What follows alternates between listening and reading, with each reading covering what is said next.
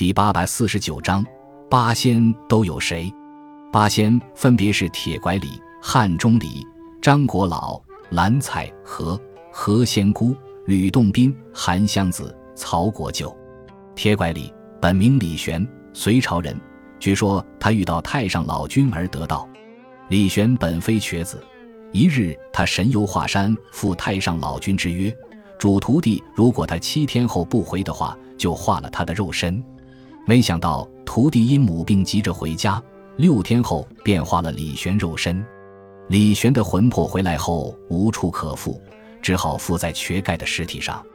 汉钟离本名钟离权，是汉朝大将。他在一次对吐蕃的战争中。被嫉妒他的上司梁毅故意配了三万老弱残之兵，兵败逃跑迷路，遇到一个胡僧传授他青龙剑法和金丹术。后来钟离权又遇见华阳真人和仙人王选，得到了长生诀。最后他来到崆峒山隐居修炼，最终得到成仙。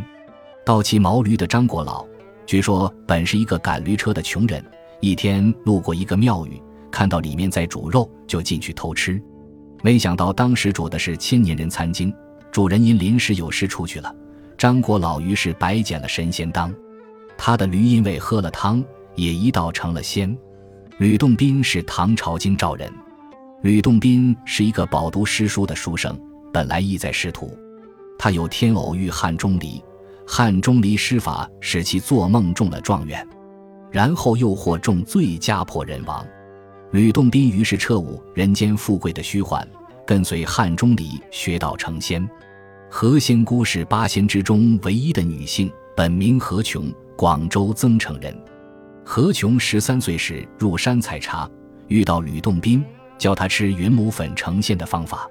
何于是发誓不嫁，每天在山谷中修行，最终成仙。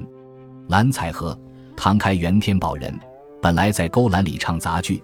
后来被钟离权引渡成仙，韩湘子，传说是唐代大文人韩愈的侄子，性格放荡，嗜好饮酒，不喜读书，后跟随吕洞宾学道，最终位列仙班。